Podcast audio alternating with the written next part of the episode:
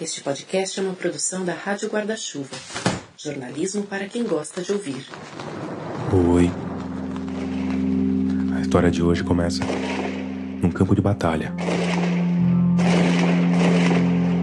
Os 300 soldados de Arão, conhecidos como o Exército do Deus Vivo, lutam para manter o seu território.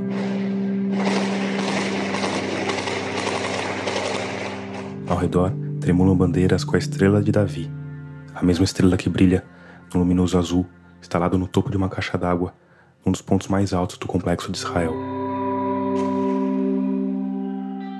E essa poderia ser mais uma de tantas batalhas que tantos soldados travaram em nome da religião. Mas não é.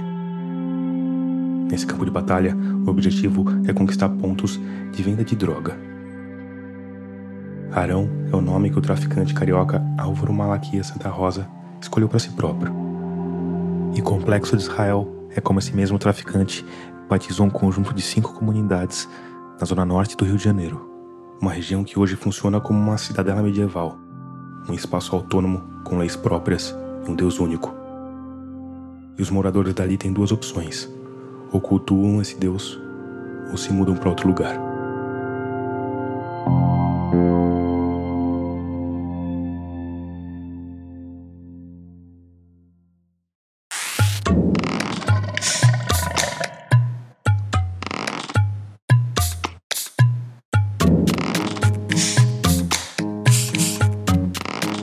Eu sou Tomás Chiaverini e o episódio 53 de Escafandro já começou.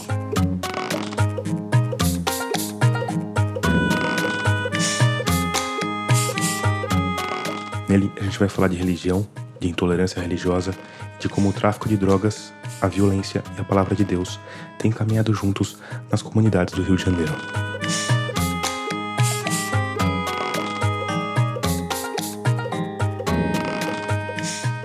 Esse episódio, assim como o anterior, é um pouco diferente do que você costuma escutar aqui. Porque pela segunda vez na história da Rádio Escafandro, eu contei com o apoio de outros jornalistas. Foram ao todo três colaboradores: duas repórteres no Rio e um repórter em São Paulo. E isso só foi possível graças a um grupo de humanos luminosos que apoia financeiramente o podcast. Se você quiser fazer parte desse grupo, se quiser ajudar a gente a encontrar histórias cada vez mais incríveis, mais diversas e mais exclusivas, o caminho é fácil e rápido. É só ir lá em catarse.me barra escafandro e escolher o valor com o qual você quer ou pode contribuir. Com 5 reais já dá para apoiar e você tem acesso a um espaço com algumas entrevistas completas. Com valores mais altos, tem direito a livros autografados como recompensa. E se você ficou com alguma dúvida ou quiser apoiar de outra forma, vai lá em radioescafandro.com barra apoie que tem todos os caminhos.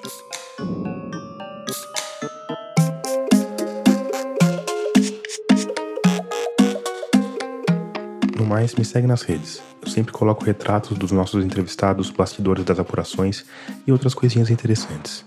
Eu tô no Twitter, no Instagram e no Facebook como arroba Rádio Escafandro e arroba Tomás Chiaverini. Eu me chamo Wagner. O Wagner Júnior é um babalorixá, conhecido como Vaguinho de Ogum. Sou filho de santo de Henrique do Oxóssi e nas horas vagas exerço o papel de sacerdote, né? É, qual a sua idade mesmo? Desculpa. Estou com 51 anos. Essa que você escutou é a repórter carioca Amanda Pinheiro. Ela que conseguiu essa entrevista com Wagner, da qual eu também participei. Conta um pouquinho como é que o seu terreiro era na Cidade Alta, certo? É, a rua que ele se encontrava, né, a Igaçaba, fazia bem a divisão entre os dois bairros, né? Cidade Alta e Parada de Lucas ali. Parada de Lucas e Cidade Alta são duas favelas, ou comunidades, se você preferir a versão mais politicamente correta. Ficam no extremo norte da cidade do Rio de Janeiro, a mais ou menos 30 quilômetros de bairros nobres como Leblon e Copacabana. São divididas pela uma das principais vias do Rio de Janeiro, que é a Avenida Brasil. Aparentemente bem tranquilo, cansei de sair de lá na madrugada, chegar na madrugada, tinha um bom comércio ali na entrada da comunidade. Aí, numa quarta-feira, primavera de 2016. Foi muito tiro. Assim, cenário de guerra, o pessoal passando, as motos subindo e, e começaram a invasão na quarta e no sábado estamos concretizando. Essa batalha que o Wagner está descrevendo foi o segundo passo da formação do Complexo de Israel, uma facção que se autodenomina Terceiro Comando Puro, que comandava o tráfico de drogas na comunidade de Parada de Lucas, invadiu a comunidade de Cidade Alta, que era território do Comando Vermelho. Aí dava aquela parada, daqui a pouco era uma granada. Começaram na quarta e terminaram no sábado, é isso? Mais ou menos isso aí. Ficou sem aço mesmo. Assim, como costumam falar, o bagulho ficou feio. Ficou frenético. E a polícia? Combatendo. Pelo outro lado. Mas a, a polícia chegou a entrar na comunidade em algum momento? Entrou sim, para poder apaziguar o terreno, código dos moradores de bem. Aí paga calma. Aí sai, começa tudo de novo. Entendeu? E aí, como é que fica a sua vida no meio desse fogo cruzado? Vida normal? Tem que escolher a hora que você vai sair de casa? Como é que. Era complicado, sim. Quando fala que é complicado, o Wagner tá longe de deixar clara a gravidade da situação. Quando começou o tiroteio ali naquele sábado, eu entrei e fiquei lá dentro. Ele esperou algum tempo até que os tiros finalmente pararam. Mas 40 minutos depois, alguém bateu no portão do terreiro. Quando eu abri o portão, tinha dois meninos na moto, né? Rapazes, novos. Aí ele falou: Ô chefe, mandaram avisar aí que o senhor não pode mais fazer macumba, não. O senhor pode morar, pode fazer qualquer coisa, menos tocar macumba. Se tocar macumba, vão invadir. Aí eu, tudo bem. Aí ele foi, então tá legal. Aí foi embora. E como foi essa abordagem? Foi, eles estavam armados, estavam... Não, aparentemente não. Devia estar, mas de pequeno porte ali. Qual foi a sua o seu primeiro sentimento, assim, sabe? Ah, foi tanta coisa ao mesmo tempo, né? Foi de sentir muito mal, com raiva, a sensação de como é que se diz que você não pode fazer nada, de impotência. Isso aí.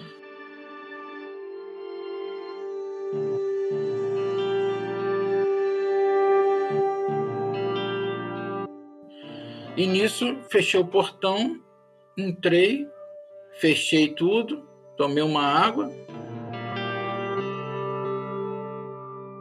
porque eu fiquei mais preocupado se eles resolvem revistar meu carro. Aí ferrou. Tinha acabado de vir da segurança de um trabalho, estava com meus equipamentos tudo dentro do carro. Por isso que eu entrei, fechei tudo, entrei no carro e fui embora para não dar brecha para nada. Equipamento você desarma? É, isso aí.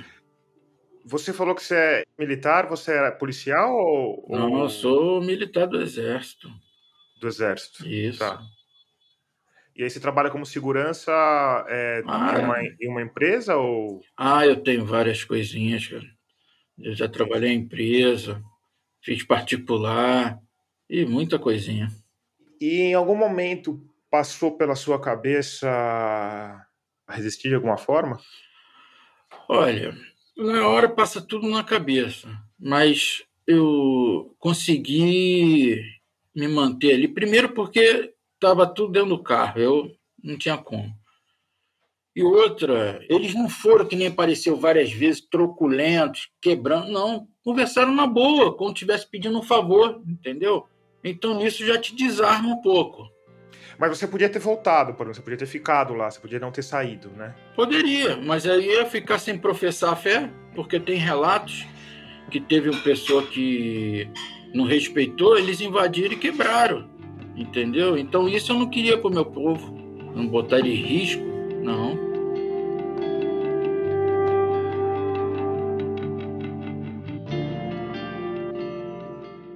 Eu fiquei mais ou menos de uma semana sem dormir, sem dormir literalmente. Dava aquelas cochiladas, aí ia trabalhar feito um zumbi, voltava.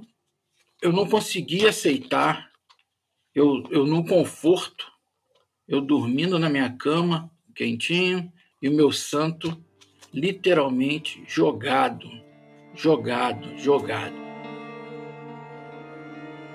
Dez dias depois, o Wagner voltou para pegar algumas coisas que tinha deixado para trás. Ele contou que o bairro já estava completamente diferente. Um movimento bem mais forte deles andando. É, vamos falar no, no jargão militar, estavam patrulhando. Tipo policiamento ostensivo.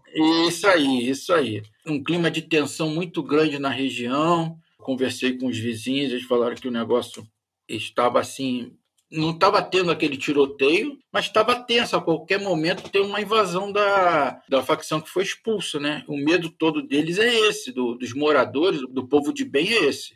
A facção que foi expulsa sempre vai retornar. Aí a guerra de novo. E será que ainda existe esse medo? Ah, com certeza, toda hora. Ninguém fica tranquilo, porque a qualquer momento pode ter um, uma invasão. Qualquer momento. É uma guerra, uma situação de guerra constante. Constante. Pode ser de miliciano, pode ser de uma facção rival, em qualquer momento.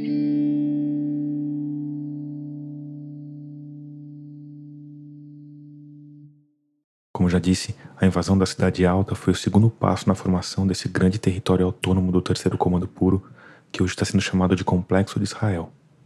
O primeiro tinha sido dado em 2006, com a tomada de Vigário Geral.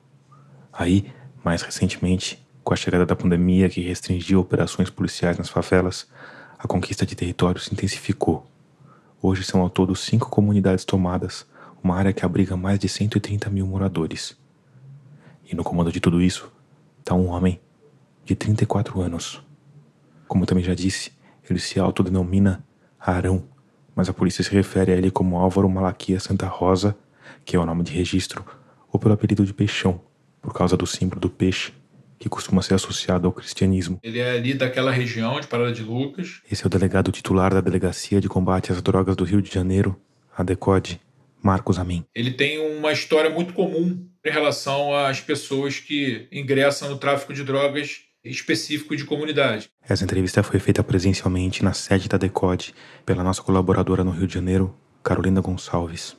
A Carolina é uma repórter que costuma trabalhar para o jornalismo impresso e como ela cobre áreas sensíveis em regiões deflagradas no Rio de Janeiro, ela pediu para a voz dela não aparecer aqui. São as crianças que olham aqueles traficantes que são vistos como exemplo de sucesso, porque têm as melhores mulheres, têm dinheiro, né, ostentam boas roupas, ostentam joias, então acabam sendo referência para essas crianças. E elas se aproximam, ficam ali como um faz-tudo, né, como um office boy, pega quentinha, faz pequenos favores. A partir daí, ele começa a fazer pequenos transportes de droga, justamente por, por ter pouca idade e, e despertar menos a desconfiança das autoridades. E a partir dali, ele vai ingressando nas posições que você tem dentro da, da organização, desde olheiro, vapor, ele vai seguindo todo esse percurso. Até chegar à liderança do terceiro comando puro. Ele é um traficante que tem um viés muito expansionista. É um traficante muito sanguinário, foge um pouco da característica dos traficantes daquela localidade de Parada de Lucas e Vigário Geral. Ele, há alguns anos, se expandiu para o outro lado da Avenida Brasil, né, para a Cidade Alta, que era ali um, um núcleo muito antigo da facção rival. O delegado Marcos Amin contou que o Peixão, ou Álvaro Malaquias, usou estratégias de inteligência típicas de forças especiais algo que não é exatamente comum no tráfico de drogas e era ainda menos comum em 2006, quando o Terceiro Comando Puro começou a sua guerra de conquistas. Usa drones para mapear a comunidade, ele faz a infiltração de alguns comparsas simulando alguns serviços de Uber e de motoboy para conseguir mapear melhor junto com as imagens aéreas que ele estava captando. Essa estratégia de usar tecnologia e inteligência continuou depois da invasão. Depois que ele entra na comunidade, que ele consegue tomar a cidade alta, ele instala câmeras para poder monitorar, porque ele não é íntimo daquela localidade, né? Ele não tem conhecimento do terreno como ele tem conhecimento em Parada de Lucas e Vigário Geral. E assim? Ele toma essa comunidade, avança ali para Pica-Pau e outras comunidades no entorno da Cidade Alta e agora faz algumas investidas no Complexo da Penha, principalmente com a ajuda de uma milícia que atua ali na Rua Guaporé, bem próximo ao Morro da Fé.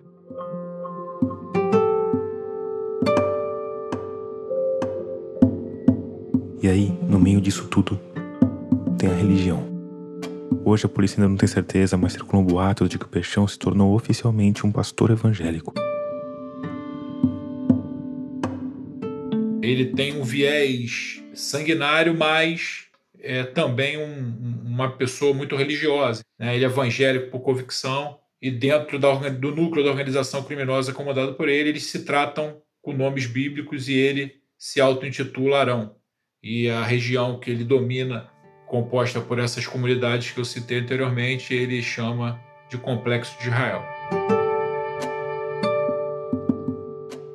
Ele acredita também que espalhando o seu domínio, ele está espalhando também a palavra de Deus. É, ele acha que está fazendo além, obviamente, de expandir os seus negócios, ele está fazendo um bem para aquela população, como se libertasse aquela população, como foi feito à época com Israel. Ele realmente acredita naquilo que ele prega. Essa certeza do delegado de café do Álvaro Malaquias é verdadeira vem de uma constatação bem simples. Ele não teria motivo nenhum para se fingir de religioso. O núcleo da facção comandado por ele tem mais de 300 fuzis, né? ele não precisa da palavra para exercer controle de poder em relação aos moradores de Parada de Luca e Vieira Geral, muito menos daquelas outras comunidades para cima das quais ele acabou avançando. Ele não precisa disso. Ele já imporia isso simplesmente pela força bélica, pela força das armas que ele possui e pelo domínio do terror que ele impõe como outro narcotraficante qualquer. Então ele acredita realmente nisso, acredita em ser ungido, acredita em toda essa forma com a qual ele se expressa em relação à religião.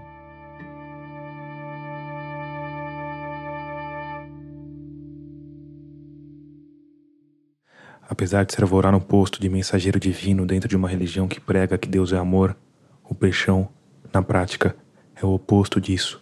Porque em muitas comunidades do Rio de Janeiro, o tráfico de drogas, no melhor estilo vereador do interior, conquista o afeto da população prestando favores, oferecendo segurança e acesso a serviços básicos. Tem essa relação de proximidade que o narcotraficante acaba sendo um provedor na ausência do Estado tudo de caso pensado, obviamente, para ter essa linha de proteção, esse cinturão de proteção que acaba sendo os moradores dessa comunidade que não estão diretamente ligados ao narcotráfico. Já o Peixão se impõe para o único caminho, o do terror. O Peixão ele não se preocupa tanto com essa parte, principalmente em relação à Parada de Lucas, comunidade em relação à qual ele teria de ter mais zelo. Afinal, ele nasceu e cresceu ali. Mas ele não tem essa preocupação. E no fim, pelo seu perfil violento ao extremo, ele é uma pessoa que causa uma repulsa da comunidade. A comunidade repulsa e tem medo dele. Ele é uma pessoa imprevisível.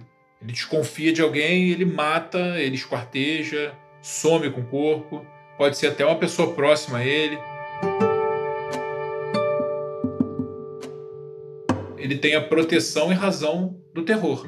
Não é uma proteção conquistada, é uma proteção tomada quem ele supõe que possa dar alguma informação ou ter dado alguma informação contra ele, paga com a vida. É um recado que se passa aos demais integrantes daquela comunidade. Se fizer, morre. Essa parece ser uma lógica meio psicopata que mais cedo ou mais tarde vai levar o peixão à ruína. Mas ao mesmo tempo, há indícios de que ele sabe dosar a violência na medida certa da expansão do seu pequeno império. Na Cidade Alta, no início, da sua ocupação, ele faz um forte assistencialismo, porque já estava enraizada a facção criminosa rival. Então ele faz um forte assistencialismo, ele troca a presidência da associação de moradores, bota alguém mais próximo a ele e entra com um assistencialismo muito forte. Gás, remédios, provendo cesta básica, justamente para conquistar a população. Aí, a partir do momento que ele consegue conquistar a população, que a população aceita a presença de pessoas estranhas, aí ele consegue realmente conquistar aquele território.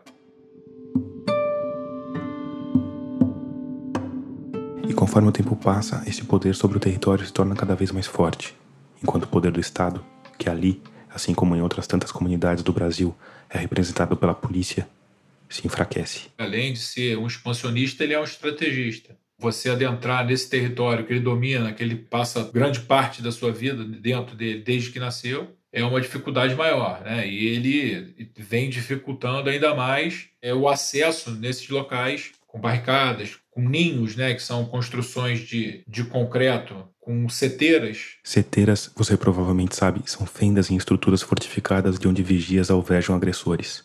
Tem esse nome porque eram o posto dos arqueiros nas batalhas antigas.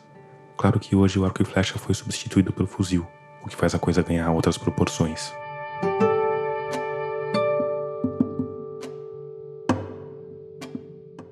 Um dos fuzis mais usados pelo tráfico de drogas é o americano Armalite AR-15. Ele tem uma munição altamente penetrante e um alcance efetivo de 550 metros. O AR-15 foi projetado para ser usado no Vietnã, uma guerra em campo aberto e quando ele passa a ser utilizado em um labirinto de vielas onde as pessoas vivem empilhadas, protegidas por paredes de bloco oco, o resultado é um massacre constante de inocentes. Para você ter uma ideia, entre 2007 e 2021, 81 crianças foram mortas por balas perdidas no Rio de Janeiro, segundo a ONG Rio da Paz. Por tudo isso, a decisão de fazer uma incursão policial em uma favela, ainda mais sem um alvo muito certo, é uma decisão difícil de se tomar. A cada dia que passa, com a diminuição das incursões, elas se tornarão mais letais, porque eles se sentem à vontade de manter o enfrentamento, de prolongar o enfrentamento, e isso, sem dúvida nenhuma, causa mais letalidade. E no fim, esse impasse acaba inviabilizando as investigações sobre o peixão. Para investigar, você tem que buscar pistas, tem que buscar evidências, e essas evidências, obviamente, não vêm parar na delegacia de paraquedas. Você tem que ir atrás buscar, e elas estão, infelizmente, nas comunidades. Só que para isso, para você entrar nas comunidades, é inevitável um enfrentamento.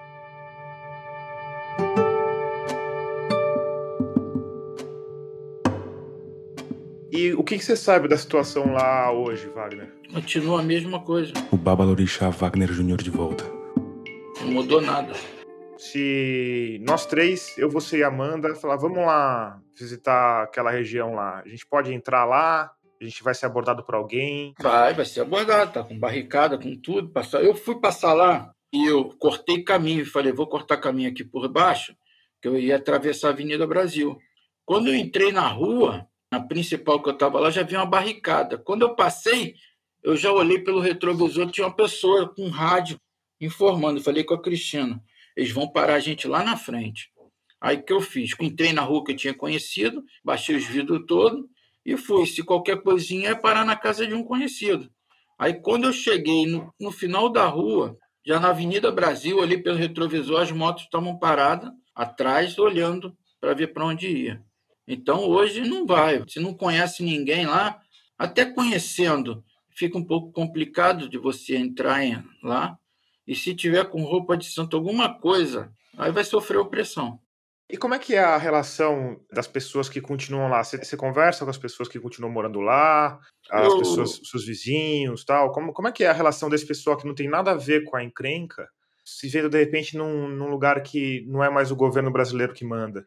Eu conversei há pouco tempo com um rapaz que trabalhou comigo, que ele mora lá na Cidade Alta. Ele falou que cada dia é pior, né? Tem as barreiras, tem que descer do carro, tirar o que tiver na frente, aí você tem que parar o carro novamente, descer, colocar no lugar e subir. A barreira, você diz que, que é feito do que a barreira? É, a barreira é, tem coisa que eles botam lá concreto e botam um, um tonel. Aí você vai lá e arrasta o tonel para passar com o carro, mas depois você tem que voltar e colocar o tonel de novo.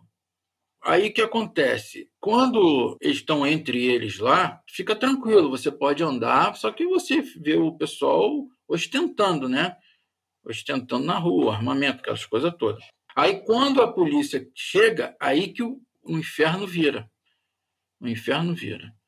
Um relato também que teve na invasão deles lá, lá em cima tinha uma praça com a imagem de São Jorge, que aqui no Rio de Janeiro São Jorge é, é Deus na, no céu, São Jorge no céu e na terra e tudo. Eles chegaram, né? Vieram limpando a comunidade toda, limpando literalmente mesmo, com vassoura, limpando, tirando a imundície que tinha, porque uma facção é mais suja que a outra realmente. Aí vieram limpando tudinho. E nessa parte do, do monumento, eu não sei se é verdade, mas falaram que tinham arrancado, né? arrancado o São Jorge de lá.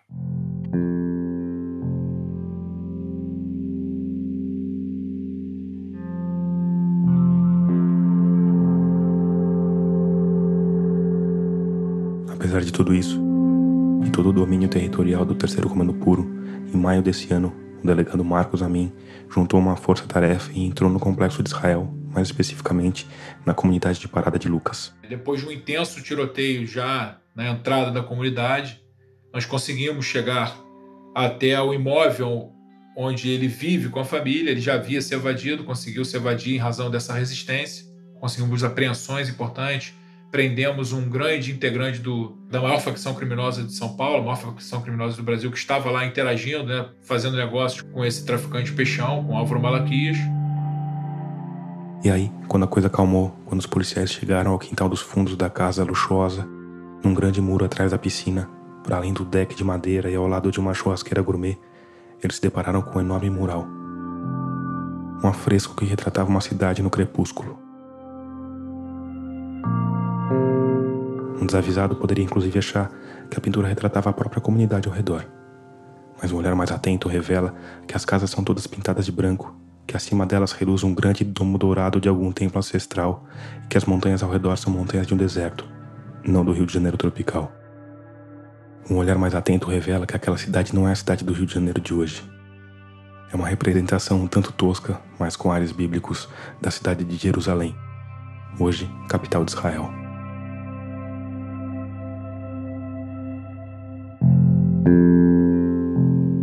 A operação policial terminou na hora do almoço, mas o Peixão só saiu do esconderijo à noite. E moradores da região contam que ele se reuniu numa grande roda com todos os seus soldados, o grupo que ele batizou de Exército do Deus Vivo. E todos juntos eles oraram, agradecendo a Deus por não terem caído na batalha.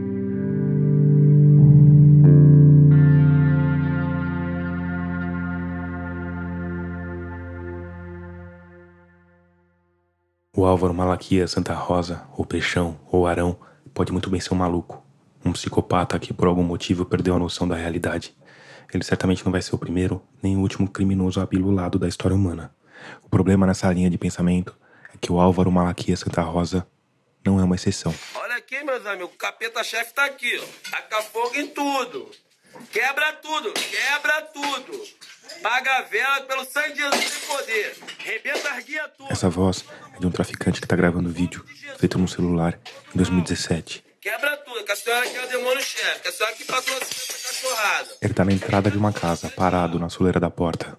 E lá dentro, usando vestido bege com uma bolsa tiracolo, tem uma mulher de meia idade. Desvenda esse mistério que tá embaixo dessa saia. Quebra ele também. Quebra. Quebra, quebra, aqui, guias toda. Em nenhum momento ela olha pro vídeo. Tá ocupada em obedecer, em espatifar no chão os objetos que para ela são o que existe de mais sagrado no mundo. Quer dizer, o complexo de Israel talvez seja o exemplo mais extremo. Mas traficantes evangélicos que misturam fé e violência, que perseguem e expulsam praticantes de outras religiões, em especial as de matriz africana, têm se tornado um fenômeno comum no Rio de Janeiro. Diante disso, a gente não tem como escapar de uma pergunta. As igrejas pentecostais e neopentecostais têm uma parcela de culpa nesse fenômeno? Para responder a isso, a gente foi falar com duas especialistas no assunto. Quem conduziu essa entrevista foi nosso colaborador, Bruno Bartachini. É, meu nome é Lívia Reis, sou pesquisadora do Museu Nacional, pesquisadora de pós-doutorado e também pesquisadora do ISER, né, que é o Instituto de Estudos da Religião. Muito bem, obrigado. Magali? Eu sou a Magali Cunha, eu tenho uma trajetória acadêmica de 30 anos, né? Vocês podem calcular a minha idade com pesquisas que relacionam comunicação e religião. A minha área é a comunicação, eu sou formada em jornalismo, eu tenho uma coluna já desde 2017 na revista Carta Capital. E aí, para a gente entender o presente, a Lívia Reis, a Magali Cunha e o Bruno Bartachini tiveram de voltar um pouco no tempo. Pentecostalismo, quando ele chega ao Brasil, ele chega Em 1910, em Belém do Pará, trazido por dois imigrantes suecos que em pouco tempo iam fundar a Assembleia de Deus. Quem traz para o Brasil são os suecos, pessoas que já sofreram uma certa discriminação por buscarem viver uma fé diferenciada da Igreja do Estado, que é a Igreja Luterana, né, na Suécia, tem essa experiência pentecostal originada nos Estados Unidos e se transforma em missionário e vem para cá. Aqui vale dizer que essa é a primeira grande onda pentecostal. Outras denominações evangélicas já tinham chegado por aqui de forma mais discreta em meados do século XIX. Mas segundo a Magali Cunha, talvez por terem sido discriminados na terra natal deles, os suecos tem essa capacidade de aglutinar, de alcançar grupos que se veem escanteados, excluídos socialmente. É assim que esse pentecostalismo se coloca, é assim que ele se desenvolve e assim ele se multiplica no Brasil com a capacidade de falar uma linguagem popular, uma linguagem do corpo, da música, da própria forma de, de, construir os templos e do local onde esses templos serão alocados e foram alocados, né? E esses grupos vão se espalhando de Belém para o restante do Brasil, eles vêm para o Rio de Janeiro, se espalham por aqui e outros grupos vão chegar, a ponto da gente hoje chamar de neopentecostais, grupos novos desse pentecostalismo que vão se reconfigurando, porque as religiões são dinâmicas, né? Mas o interessante é que essa raiz de poder falar uma linguagem que atinja grupos de forma mais popular e de pessoas que se veem escanteadas pelo mundo da religião possam ver o seu lugar na religião, é marca desse pentecostalismo que se configura no Brasil, na América Latina e no chamado terceiro mundo, o mundo do sul, hoje do sul global de modo geral. Uma das grandes diferenças do pentecostalismo para boa parte das demais denominações religiosas é que nele qualquer um pode interagir diretamente com Deus. Isso muda radicalmente a relação dos fiéis com a igreja. As pessoas entravam numa igreja pentecostal e viam, não viam a formalidade ritual, pelo contrário, né? Viam ali uma expressão popular da musicalidade, as manifestações espontâneas da oração, da cura, da busca pelo Espírito Santo e a comunidade formada. Então, isso bate muito forte em termos desse sentimento de pertença, de inclusão e de que eu tenho vez nesse lugar. Especialmente as pessoas mais empobrecidas. No domingo ela está lá, bota o terno, é a pessoa que vai com a melhor roupa e é valorizada e tem voz, ela pode falar, né? É, só pegando o gancho da Magali. Lívia Reis. É importante a gente pensar em ondas, né? Então a gente está falando da chegada em 1910 num contexto muito mais rural, né? Então é, depois o Brasil vai se industrializando, as pessoas vão saindo, né? Começam a sair do, do contexto rural para ir para um contexto mais urbano. E a igreja mais do que nunca reforça também esse laço de pertencimento de comunidade, né? É ali que as pessoas vão se encontrar nesse grande desconhecido. E depois, a gente está falando de um momento histórico de ascensão do liberalismo econômico, né? Do neoliberalismo. Então, são igrejas que pregam valores como ordem, disciplina, segurança, mérito, vitória, essa coisa muito individualista que, num contexto né, capitalista de liberalismo econômico, faz muito sentido para as pessoas, né? Que assim, sou eu sozinho aqui, sou eu e Deus, né? Se virando.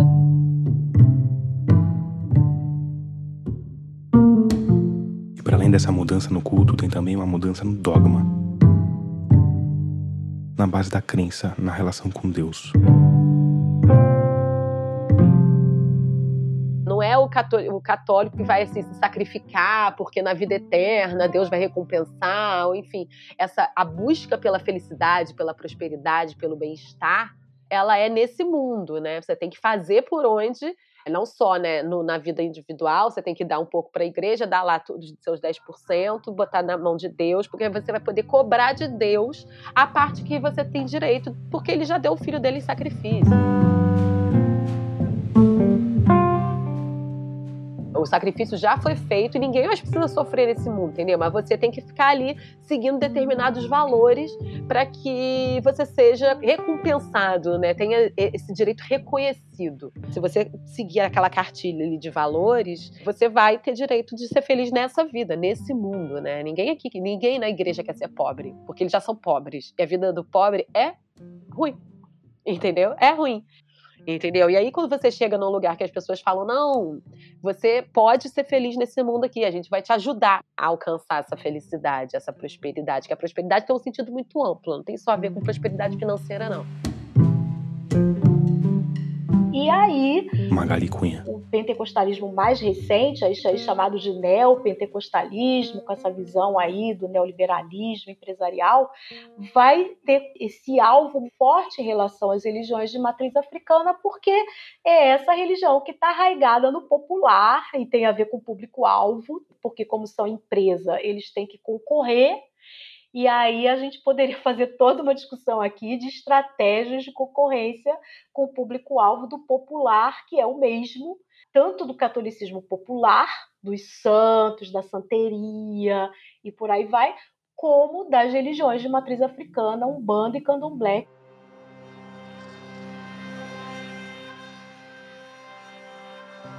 Desde 2010, os fiéis das igrejas evangélicas cresceram um pouco menos de 1% ao ano. Hoje, segundo o IBGE, eles representam 22% dos fiéis, enquanto os católicos são 64%. Se tudo continuar no ritmo atual, daqui a 11 anos os evangélicos vão ser a maioria. E esse crescimento de fiéis tem provocado um outro crescimento, também bastante expressivo, da conta bancária dos pastores. Em 2013, a revista Forbes fez uma lista que faria Jesus Cristo pensar duas vezes antes de topar aquela história toda de se sacrificar na cruz em nome da humanidade. Uma lista dos pastores mais ricos do Brasil. Em terceiro lugar estava o Silas Malafaia, com 300 milhões de reais. Em segundo lugar, Valdemiro Santiago, com 400 milhões de reais. E na liderança absoluta estava o chefão da Igreja Universal do Reino de Deus, Edir Macedo, com inacreditáveis 2 bilhões de reais. Esse dinheiro vem de várias fontes, mas uma boa parte dele vem do dízimo, mordiscadas em contas de assalariados que são dadas em pleno culto, quando não é raro ver funcionários da igreja percorrendo a plateia munidos de pilhas de maquinetas de cartão de crédito e débito. E ao contrário dos católicos que escondem os seus baús de ouro no porão, trancados a sete chaves de culpa, os evangélicos escoam malas de dinheiro em helicópteros que pousam no topo dos templos. E para ver essa fortuna crescer, eles parecem dispostos a fazer vistas grossas quando traficantes sanguinários resolvem expandir o rebanho de fiéis, nem que seja a bala. A gente está falando, então, de uma sociedade que sempre referendou a violência contra o diferente e está falando de uma sociedade que se tornou evangélica e que vê nesse diferente, sobretudo nas religiões de matriz africana, a figura do demônio. Esqueço disso até hoje. Rapaz, cheguei na porta do centro, ela deu uma festa na sexta-feira. Esse é o pastor carioca Júnior Trovão. Em um culto no começo desse ano, ele contou sobre a suposta experiência que teve num terreiro de Umbanda. Rapaz, cheguei eu e meus três amigos no centro. Meia-noite e pouca, eu já falei, meu Deus, eu vou apanhar. Minha mãe vai me bater. 14 anos. Aí cheguei no centro, daqui a pouco começou. E nada do cão descer nada do capeta desceu, lá no cantinho, tremendo igual para Falei pros amigos, vamos embora, os caras falaram assim, vamos comer um negocinho, depois a gente vai embora. Eu falei, eu vou comer nada não. Aí daqui a pouco, irmão, com muito custo manifestou um demônio.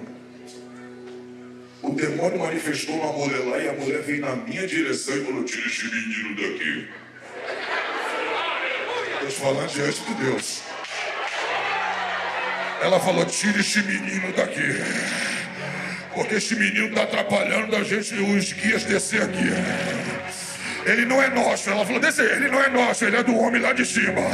Oh, glória! Oh, glória! Oh, glória! Eita, abre essa boca para dar glória! É por isso que você não morreu no tráfico. É por isso que tu não morreu na macumba. É por isso que tentou ser MC certo. Tentou ser banqueiro não deu certo. Tentou ser prostituta e não deu certo. Você não nasceu para ser maconheiro.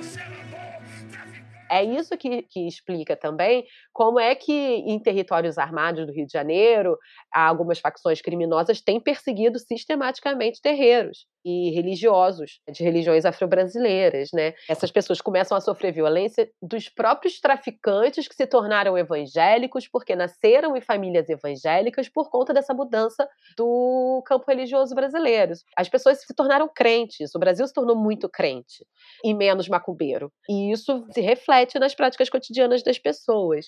Já falando da terceira geração que está nascendo evangélica e que estão ali desde cedo compartilhando né, valores dos evangélicos. Por exemplo? Esse apelo para a ordem, a unidade, a segurança, a família, a meritocracia, potencial individual de cada um. Essa galera tá desde que nasceu escutando que são esses valores que devem, as moralidades que devem ser valorizadas, né? Ao mesmo tempo, dizer que fenômenos como o Complexo de Israel são um efeito colateral da expansão evangélica seria simplificar demais a questão. Primeiro, porque não é de hoje que a fé é um negócio. A Igreja Católica, que está aí lucrando há dois mil anos, tem uma fortuna tão grande que ninguém consegue calcular. Estimativas falam em 3 trilhões de dólares só em imóveis. A união entre religião e tráfico também não é nova, nem exclusividade dos evangélicos. Se hoje os traficantes rezam pro Deus cristão por terem escapado da polícia, há duas décadas eles fechavam o corpo nos terreiros. Antes da, da religião, os evangélicos juntar ao tráfico, O Babalorixá Wagner Júnior. quem reinava era a macumba. Era mais a parte de Umbanda mesmo, coisa do, dos Exu, seu Zé Pilintra, então era. Seu Zé Pilintra era Deus na favela. Nessa comunidade, na, na- em Parada de Lucas. Não, qualquer uma, qualquer uma. Era difícil não ter uma, um cara com a- um, um fio de conta, uma guia, como na Umbanda fala, né, do seu Zé, de Exu. Por fim, essa sanha territorialista que patrocina intolerâncias, esse conservadorismo rançoso que freia o progresso e agride tudo que é diferente, também não é novidade, nem está restrito aos evangélicos. essa violência contra outras religiões não é inédita no Brasil, né? Ela é uma, só uma reprodução de tudo que a gente sempre viveu aqui desde que o Brasil é Brasil.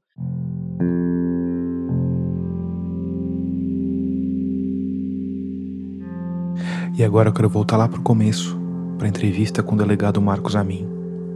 Porque no fim dela, ele falou sobre a situação atual do complexo de Israel.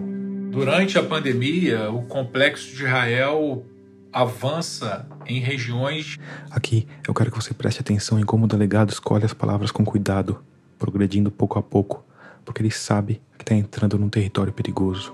em que não havia a atuação do narcotráfico. Né? Eram regiões é, que não tinham, é, nem de uma facção ou de outra, atividades de traficantes. Ele coloca é, pessoas armadas e barricadas em ruas que antes eram, eram de, de- consideradas um bairro residencial fora de comunidade. Para mim, esse território é perigoso porque no fundo o que o delegado está dizendo é que tem algo de extraordinário nessa história toda. Para além de tudo que a gente já falou, da crueldade, da loucura, do paradoxo de usar o nome de Deus para vender drogas e subjugar o outro à força. Para além de tudo isso, tem a constatação de que o Peixão está colocando homens armados fora da comunidade, fora da favela. O delegado escolhe as palavras porque quando ele faz essa distinção, duas granadas de realidade explodem na nossa cara. A primeira mostra que essa fronteira que o Peixão está deixando evidente é uma fronteira que há muito faz parte do Rio de Janeiro. Uma fronteira entre o asfalto e a favela, entre ricos e pobres, entre pretos e brancos, entre o território que consome droga e o território que vende droga, entre um território onde a cidade, o estado e a nação existem de fato e um território onde eles só são presentes pela violência. A segunda granada de realidade mostra que o maior medo da gente que está do lado de cá do asfalto não é que as fronteiras do complexo de Israel se tornem cada vez mais impenetráveis. O nosso maior medo é de que elas simplesmente deixem de existir. De que daqui a algum tempo o Brasil tenha virado um grande complexo de Israel.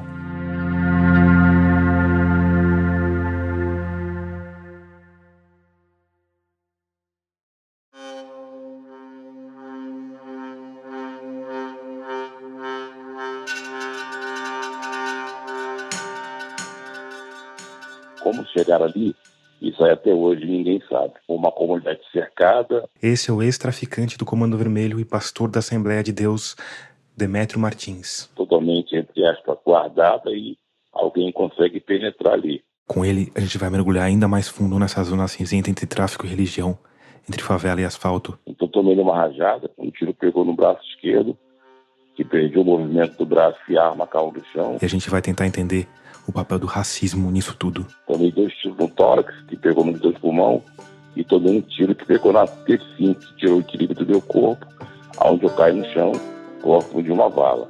No tiroteio, Mas só no nosso próximo episódio.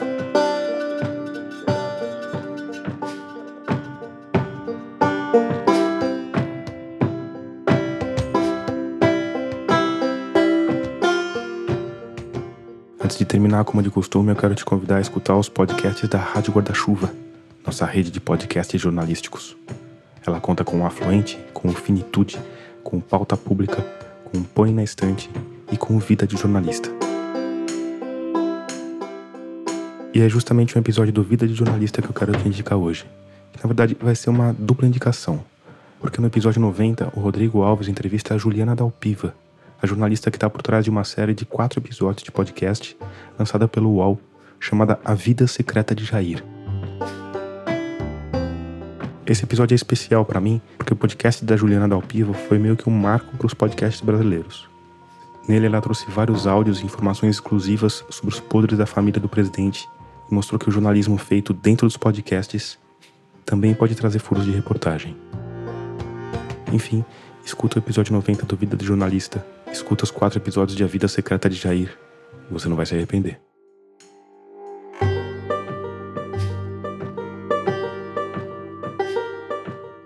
Termina aqui o episódio 53 de Escafandro. A pauta e a produção em São Paulo foram feitas pelo Bruno Bartachini e por mim. A produção no Rio de Janeiro é da Amanda Pinheiro e da Carolina Gonçalves. Nossa trilha sonora tema é do Paulo Gama. A mixagem de som é do Vitor Coroa. As demais trilhas são da Blue Dots. Eu sou Tomás Chiaverini e concebi, coordenei, roteirizei, editei e sonorizei esse podcast. Se você gostou da história, ajuda a espalhar a palavra de escafandro e compartilhe o episódio nas redes. Obrigado por escutar e até o próximo mergulho.